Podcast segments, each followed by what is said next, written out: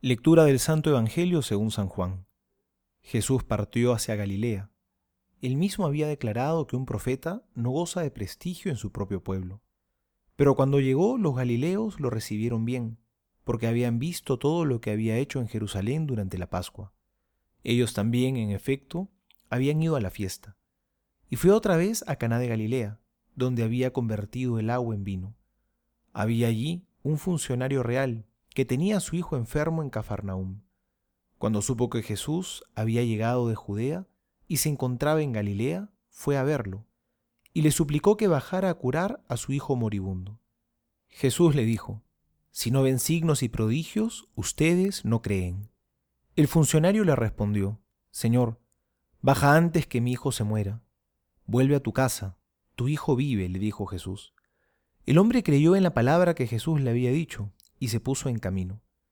Mientras descendía le salieron al encuentro sus servidores y le anunciaron que su hijo vivía. Él les preguntó a qué hora se había sentido mejor.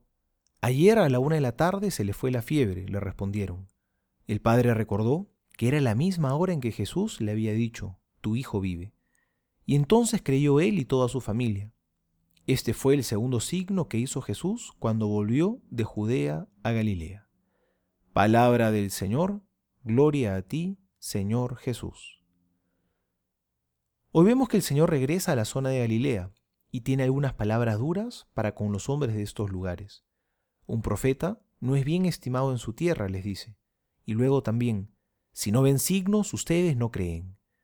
El Señor, a pesar de la dureza de corazón de los hombres de su época, nunca se resiste a obrar con misericordia.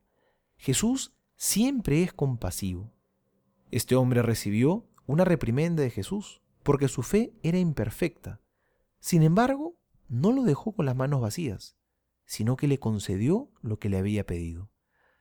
A veces nosotros también tenemos miedo de pedirle al Señor porque no somos tan buenos, porque hemos hecho tantas cosas malas, porque nuestra confianza y nuestra fe no son perfectas, o porque no somos muy buenos. Pero no lo olvides, Dios te escucha y te escucha siempre. Y lo hace no porque tú seas perfecto, porque seas justo o porque seas bueno, sino que lo hace porque Él es bueno y no se resiste a orar con compasión cuando alguien se lo pide.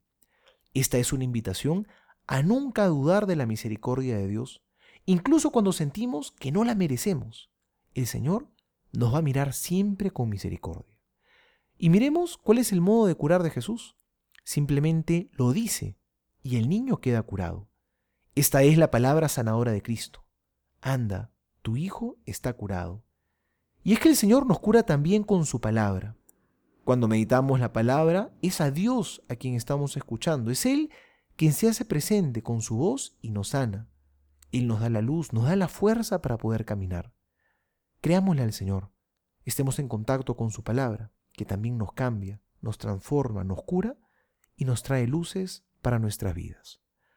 Soy el Padre Juan José Paniagua y le doy a todos mi bendición en el nombre del Padre y del Hijo y del Espíritu Santo. Amén.